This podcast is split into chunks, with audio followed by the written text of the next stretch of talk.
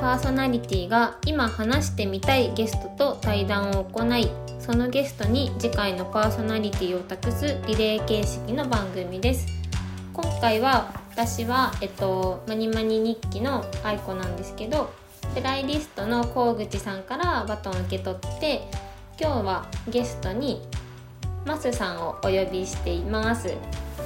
イエーイ。イエーイ。どうぞこんにちは。マスこです。んにちは、えー初めて始めましたという番組をやっています。マスです。よろしくお願いします。お願いします。はい。マスさんはなんかはい。人間ランドもそうなんですけど、はい。多分新型大人ウイルスの軽音合宿とかでも結構最近有名人かなって思っている有名んですけど。人じゃないか。もだけど楽しんではいますで私はマスさんとえっと一回いいかねパレットでちょっとだけ会ったんですうんね。ね、うんうん。でもその前にツイッターのお絵かきしりとりではい。遊んでたのを呼んだら来てくれて、そう。完全人間ランドで愛子ちゃんがスポンサーしてるのを聞いて、でお絵かきしりとりどんなんかなと思って見てみたら、絵がすごい可愛かったから ありがとう。ほのほのぼのして。それまで私本当に誰ともこうツイッターでやり取りをしてなくってその人間界隈の方たちと。で初めてなんかやってみようかなと思ってポンと絵を投げたのが一番最初。ああそうだったんですね。そうそうう。そうだから、うん、パッと見た時に愛子ちゃんの絵がもしうん。なんか自分の好みじゃなかったりしたら、そうならなかったかもしれない。そうかもしれない、うん、うん、可愛いと思ったから、えー、よかった、ちょっと足を踏み入れてみました。よかった。それでなんかちょっと知り合いみたいになって、いいかねパレットに行く日でちょっとだけかぶってて。そうそうそう。でもちょっとしか喋れなかったんですよね。ね、愛子ちゃんは前日の焚き火会に行っててもう帰るっていうタイミングで、私は軽音合宿に行って集合時間の本当すれ違いの1時間ぐらいの間だったんかな。なんかあったら話してみたいなって思ってたこといっぱいあったのにあんま話せなくって。そんないっぱいあったんや。うん。でもなんかその後音花でうん。また番組で一緒になって、うん。でなんか話せるかなって思ってたら、結構経つのにうん。まだあんまかぶる会がなくて、ないね。それで今日はゲストに来ていただきます。うん、はい、嬉しい。はい。で今回はそのいっぱい聞きたいことあった中から、ちょっとだけあの質問していこうかなと思うんですけど我々が出会ったお絵かきしりしりとりって、うん。まあ、なんかお題に対してそのしりとりの絵をみんな描いていくじゃないですか。ですごい個性あふれる絵がいっぱいなんですけど、マスさんの絵ってすごい可愛いなって思っててあの初めて始めましたの思います。なんだっけ、うん。サムネイル、うん、あのなんか口開けて喋ってるみたい顔なあそうそう。あれもうん。可愛いなって思って、ありがとう。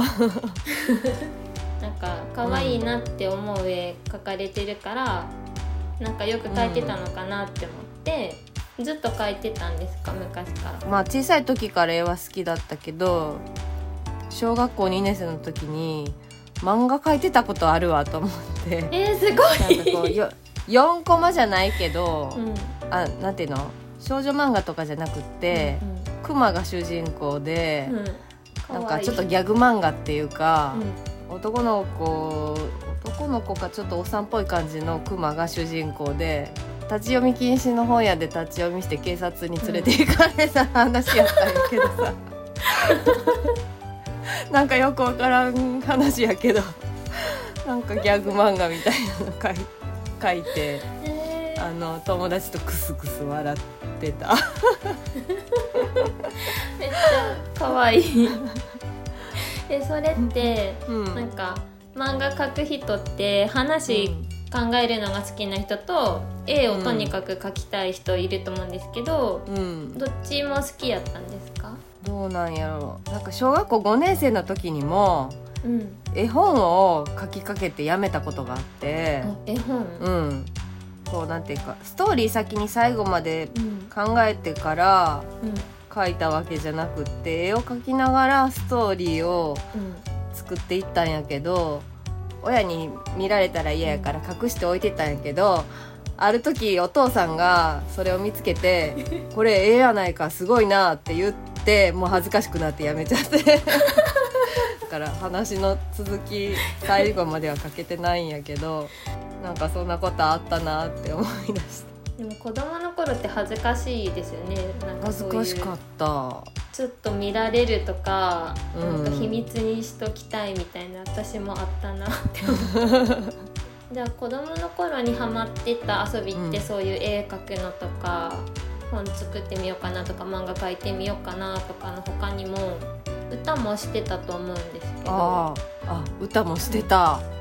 小学校3年生の時に友達と2人で愛子ちゃん多分知らんと思うけどウインクっていう女の子女の子2人組のユニットがいて昔ね。うん、うん私すごい世代なんやけどそれのあのマネを女の子の友達と2人で踊ったりしながら、えっとね非常階段のところで、あの階段の一番上に私たち2人が踊ったり歌ったりしてて、非常階段のこう階段降りていくところに男子何人かを集めて そこでなんかライライブっていうかコンサートみたいなしてたことあるわ。そういえば、えー休み時間とかです 休み時間に、えー、うんそうそうそうそう。えなんかアイドルじゃないですか？なアイドルアイドル。よくやったよねなんでしかもお女の子じゃなくて多分私のその相方が、うん。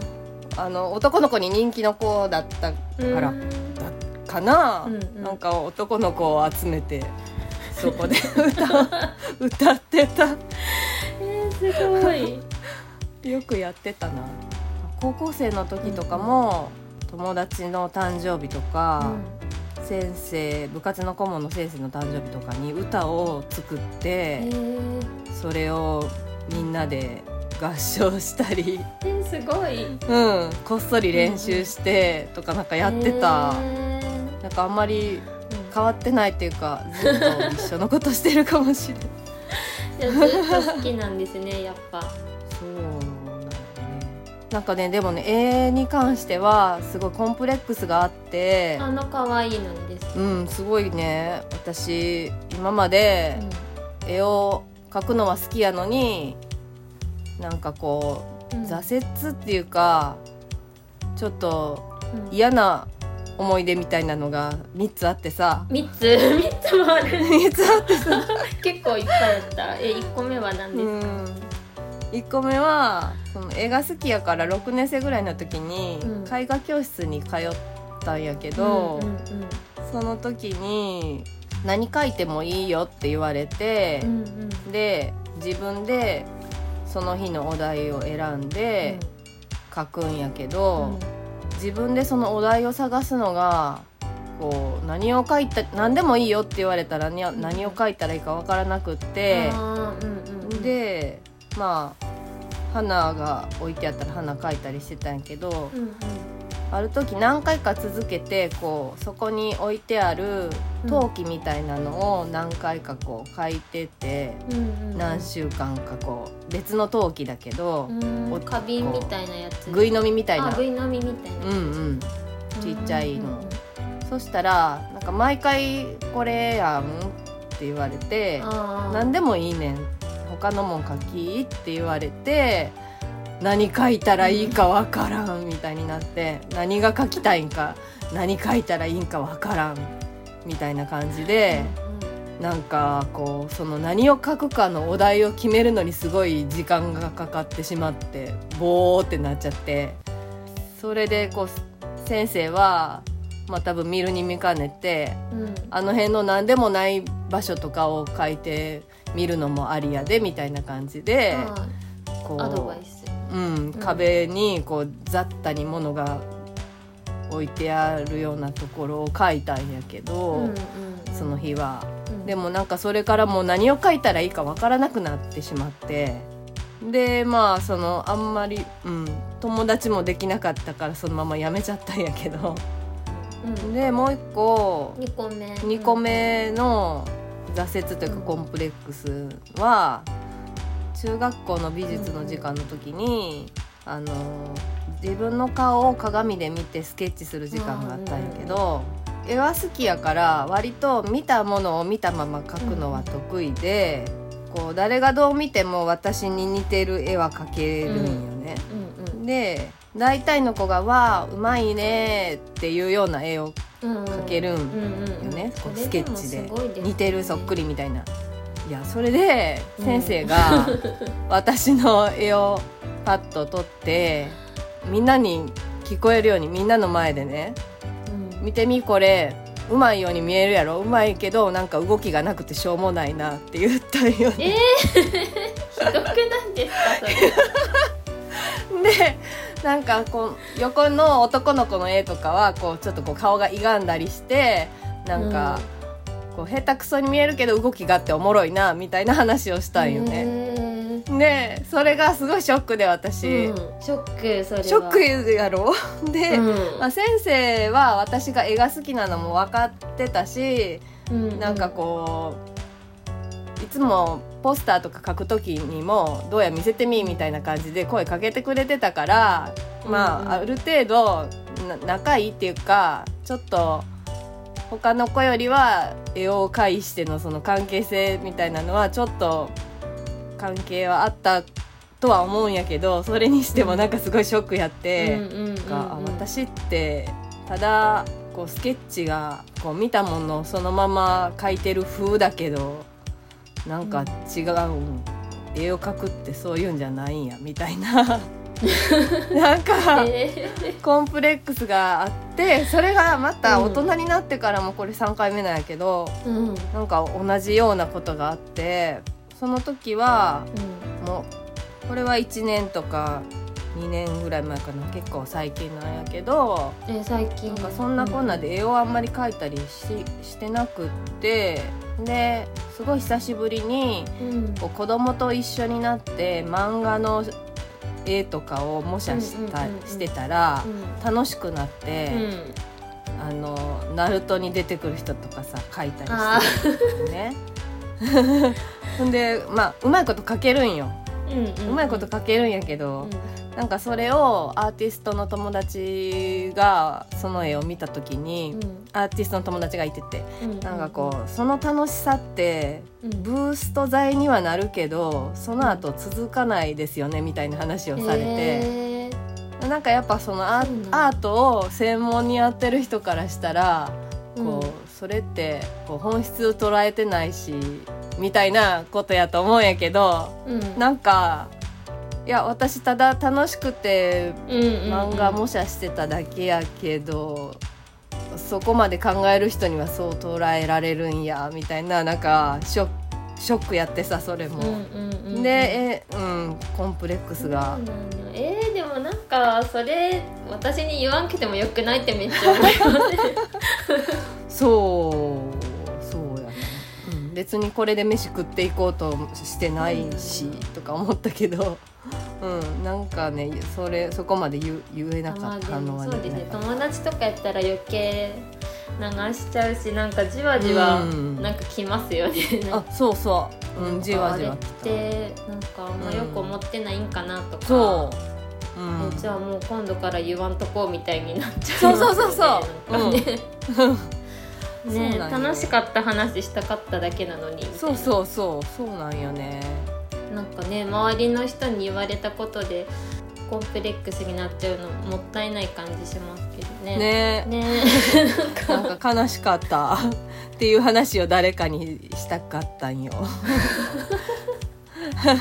なんかでも本当だ、うんうん。あのお絵描きしりとりうんうんに、結構その点で救われてるっていうか、あ本当ですか？うん本当にその誰かに向けこう向けてっていうか見せる絵ってそれ以来全然描いてなかったから。うんうんこう本当に落書き程度にちょろちょろって描いた絵を可愛いとか、面白いとか、うんうんうん言ってもらえることがすごい自分の中でうん救いになってるっていうか、すごい、うん、嬉しいことだった。ねなんかちょっと役に立っててよかったです、うん、役に立つどころかなんか、うん、心の救いの感じがしてる。うん、その絵の絵のコンプレックスに関して、うん、うん。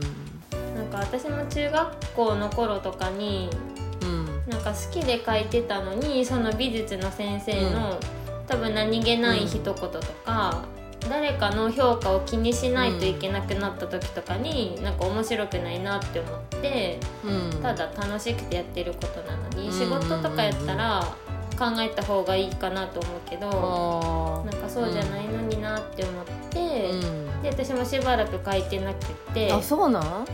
書いてない時期があったの？でもなんかその、うん。コロナとかでちょっと時間余ってきた時に、私もナルトの絵とか描いてました。あ本当に？あ私見たことある愛子ちゃんがさしりとりの最初の方にさ目隠しのやつあったやん。絵 隠しのやつ。あれもう私ツボやったもん。かかし先生好きやからさ。隠し。私マセさんがな。何やったかな、なんかサリンガンみたいなの描いて書いた書いた。目力かなんかか書いたよ。あそうそうそう。であって思って、うん。これ描いとる人の絵やって思って。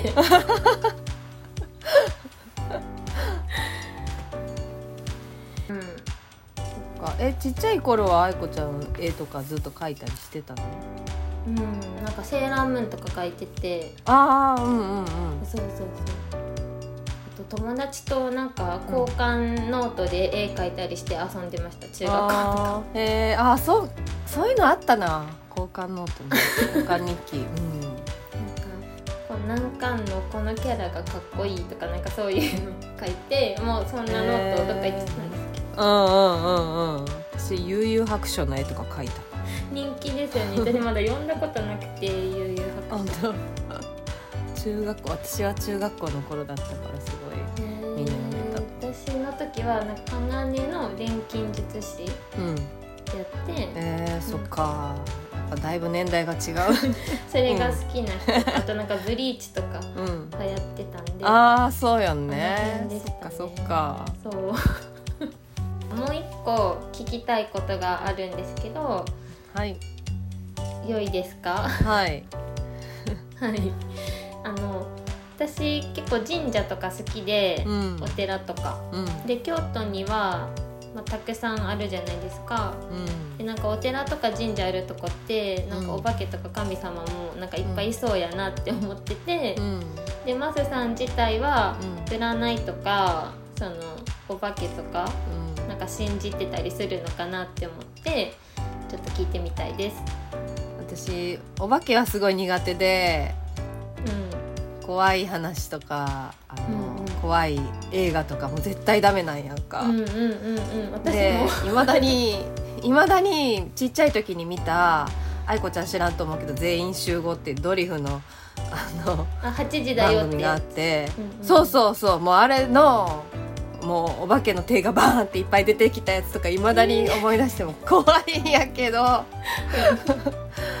うん。ね、お化けはもうすごい嫌いで。うんうんでもまあお化けは怖いけどうんうん。うんその神様とかあの、ご先祖様とかはきっといるなとは思ってて、うんうんうんでさっき話してた軽音合宿とかに行く前もうん。私ウォーキングの時にいつも神社まで行ってたん行ってお参りしてたんやけどその時も神様にあの風邪ひかないようにとか絶対 それをお願いして体調を整えていけるようにずっとお願いしたりしてて、うんうん。うん、なんか神様とかなんかこう見えない守ってくれる存在みたいなのはうん。絶きっといるとか思ってて、うん、そう。えであの、うんうん。さっき話に出てた占いうんだけど、私もともとそんなに全然しあの信じるタイプじゃなくって、まあテレビとかで流れるのをちらっと見てほほーって思うぐらいやったんやけど、うんうん前の職場の知り合いの人ではい。ホロスコープを専門にやってる人がいて、えー、占えるってことですか？そうその人に星を呼んでもらったことがあって、えー、カウンセリングを2年前ぐらいに受けたんやけど。うん。でどうでした？めちゃくちゃ面白い。めちゃくちゃ面白い。あでもその時はあんまりこうん。うちょあ当たってるとこはあるけどなんかピンとこうへんかなって思ったんやけど、うんうんうん。そのでもなんていうか自分の取扱説明書みたいになるよみたいに言ってはったからうんすごい詳しく見てもらってうん。で2年前ぐらいに受けたけどこれから先何十年みたいなのうん。この年はこういう感じみたいなの全部書いてあるやつをもらって、えー、すごい。それを今2年後の私が見たらすっごい面白くってなんかうん。当たってるみたいなとこがあって、うん、え例えばなんかまあそのまずこの年に何が起こるとかいうのじゃなくって基本的なところで言うと、うん星を見てもらったらうんうん普通の星座が私獅子座なんやけど8月生まれで。うんうんうんで星読み詳しくしてもらうと月星座って言って、生まれた時に月がどこの星座にあるかなのかな？それがこうあってうん。その月星座こそがこう生まれ持った性質で小さい時から うんそうそう小さい時からずっとその月星座と共に歩んでいってこう成長していく段階で太陽星座の方へ向かうみたいな感じらしいんよえね。ー、で私月星座が蟹なんよ。カニ座。蟹座でうんうんうん。でその星座ごとにこういう性質みたいなのってあるやんか、うんうんうん普通の占いでも。うん。で蟹座の性質どんなんかって言ったらうん。硬い甲羅でうん。あの自分を守っていてうん。その内側には本当に信頼のおける人しか入れないうんらしいん、それがめっちゃ当たってるわと思って。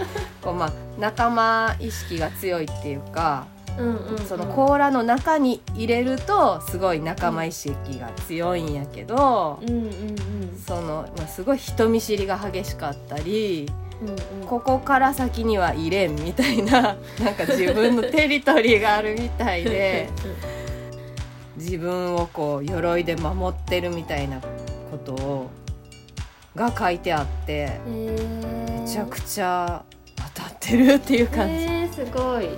なんか獅子座だけ聞いてたら別にそんなイメージないですもんね、なんか獅子座ってやんちゃそうなイメージがあるからああなんかね結構。獅子座獅子座の性質で書いてあることはうん。あ自己表現を意味してて獅子座は。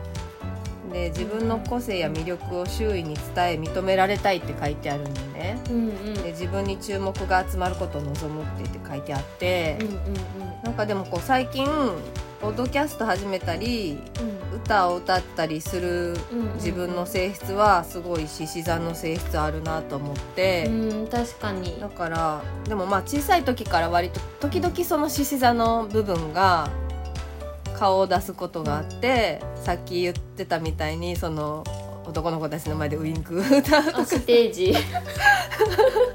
うんうんうんうん。そういうとこにやっぱちょたこちょこね。出てくる、そう。で普段地味なんよ。普段クラスでこう割と端っこの方にいんのになんか「えこの人こんなことするの?」みたいなのがたまになんかやる時があって。へでいや今さ今ポッドキャストで喋ったりしてるからそのポッドキャストで私を知った人には獅子座の方が見えてるのかなとか思ったりしたんやけど、うんあでもそうかも。いやなんかそればっかり見えたら嫌やなと思って。なんか嫌なやつやなと思ってささんの今やってる「初めて始めました」をちゃんと聞くと、なんかそういうとこばっかじゃないんやなって多分すごい見えてくると思うし、なんか全部わかるわけじゃないけどあのなんか心のシャッターじゃないけど、扉どんな扉みたいな話とかもこの前してたから、なんかそういうのを聞いてて、がカニ座の要素を持ってるし獅子座の要素もあるんやってめっちゃ思いました。なんかすごいと思って。えー、面白いですね。でしかもこうこれ2年前ぐらいに見てもらったんやけど、今見たら私2022年に仕事辞めたんやけどさちゃんうんうんとうん。その年に転職するとか書いてあって。すごくない？結構なんかピンポイントでも当ててくるんですねじゃあ。当ててくる。うんうんう回やろうかな。ね愛子ちゃんなんか受けたけどどっか行っちゃったみたいに言ってたね、そう どっか行っちゃってもう あんまちゃんと覚えてなくて。なんか、うん、最初にこれ受けた時はピンとこなかったことが、今読み返して新たにあ面白いと思ったりあるから。それ私みたいになくさずにちゃんと取っとくことでなんかね楽しそうですね、うん。2年後3年後見たりうん10年後とかに見たら、なんかうん予言が当たってるみたいな感じ。ね。まあでも当たってる風に自分が見方をそう曲げてるのかもしれないけどね。まあでもた楽しめる分にはいいよね。うん、当たってるおおとか思ってテンションが上がるなら占いつながりあんまつながってないかもしれないけど、うん。心理テストをうん準備したので、うんやりたい。ぜひ。女子っぽいよね。ね女子っぽい。女子っぽい。なんかやろ昔やったなって思って、小中学校の時とか、うんうん。深く知れるかなって思って。当たってなくても楽しいからまず1個目はうはい。炊きたてのご飯にうんの上に乗せるものを、うん。あのー次の4つのうちから選んでください。選ばないかんのか。はい。あそう。好きに考えたらダメだ。そうなんです、はい。そうなんです。オッケ1番。ーうん。1番が鮭フレーク。はい。に 2, 番が卵、はい。で3番が納豆。はい。4番がごま塩。ああえもう答えていいの？え愛子ちゃんはもうこれ、はい。答え知ってるんよね。あ私は知ってます。ね。あもうえちょっと待ってもう一回言って。あ鮭フレークか1は。鮭フレーク卵、納豆、ごま塩の中から1個、オッケー。もう出た。はい。どうぞ。私は4番のごま塩ですおごま塩。うん。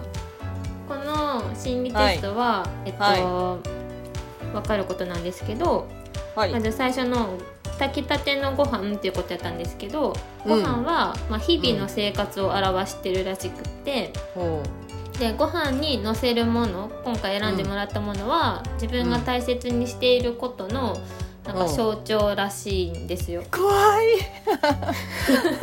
でごま塩は、うん。えっと、純粋で誠実さっていうのを大事にしてるんです。めって。ちゃくちゃいいの選んだ。ちゃくちゃ良くないですか？やった。当たりやった。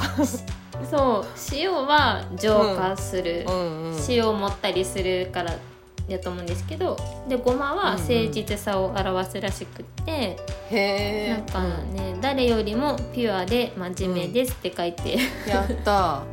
へえ私さ前の職場の時に一緒になった子で、うん。あのすごい一緒の時間を過ごしたけど、こうややめちゃう子がいて、うん、その時に「ピュアですよね」って言われたことがある。あ本当ですか？じゃあ当たってるかも、当たってるきっと。当たってる当たってますよねきっと。すごい。あとうん。書いてあるやつは、このネガティブな感情とかにこう流されるような環境をまあ避けましょうとか、この自分が嫌やなって思うような環境を避けて、心穏やかに過ごせる工夫をしてくださいねって書いてあります。あー。めっちゃいいこと書いてある。でもなんかピュアやからなるほど。なんやろ。あ嫌やなって思ったら本当にそうよ。やだやだやだってなっちゃうってことかな、なんかわかんないけど。そうなんよ。ううん。ん、うん。めちゃめちゃ心当たりある。すごいねそのシすーン。ごいめっちゃ当たってる。めっちゃ当たってる。よかった。あいあいこちゃんはどれ選んだの？それ自分でもやった？あやりました。私は卵、卵にしたんですけど、うん。卵かけご飯食べたいなって思って、うんうんうん。卵は卵はうん。なんか殻を破って挑戦し続けることを望むって書いてあって、まあ、なんか成長を大事にするみたいな、らしくて、へえ仕事で成功っていうのはあんまピンとこないんですけど、まあ、なんか人の役に立ちたいとか、うん違うことをやってみたいなとか思うのはまあそうやなって思ったんで、へ当たってるかなって思いました。えなるほど。いいね 卵も。え他はちなみに答えは？最初の鮭は好奇心。なんか鮭は知恵の象徴らしくて、へえまあ、興味のあることを見つけて追いかけている時に輝いてますよって書いてありました、で納豆は、えっとねうん。愛情って書いてありました。へえどれ選んでもよかったねそれで選んでもいいうん。いいけどなんかこの純粋で誠実っていうのなかなか引かないと思ったからすごいいいなって思いました。鮭とかめっちゃいそうじゃないですあか本当？私鮭はないなと思って納豆は食べれないからなしで。いやおもろいな。以上心理テストのコーナーでした。はい。結構楽しかった。ねえなんか心理テストの回音花とかでも楽しそうやね。なんかどっかでしたいなって思って結構うん。うん恋愛系の心理テストを調べてたらいっぱい出てきたんあでやろう。ん。う楽しそやりたいですね。ねちょっと際どいやつとかも混ぜながら。あそうそうそうそう。そ う私今回はちょっとそういう恋愛っぽいのは抜きにしようと思って、だね。こんな感じでした、うん。はい楽しかった。はい。ではマセさん今回は私と一緒にはい。心理テストなどでも遊んでもらってありがとうござあいました。りがとうございました。楽しかったです。楽しかった、うん。キャーキャー言えたわ。うんうんうん、はい。マセさんははい。次回のゲストはもう決まりですか、決まっております。はい。えっ、と以前「お隣の音」っていう樋口塾のポッドキャストで一緒になった、うんうん。真央さんっていう農業やってられる方です。なおさはい。んどんな話するとかは一応決まってますけど内緒にしてきます。すごい私真央さんの声が好きなんでとにかく声を聞いてほしいです、はい、はい。私もじゃあまずさんの真央さんとの会配信されたら楽しみはい。に楽しみにしてくださいとか言って私が真央さんの声を自慢するっていう。はい。では、はい。えっと松さんゲスト会ははい。これで以上になります、はい。ありがとうございました。ありがとうございました。バイバイ。バイバイ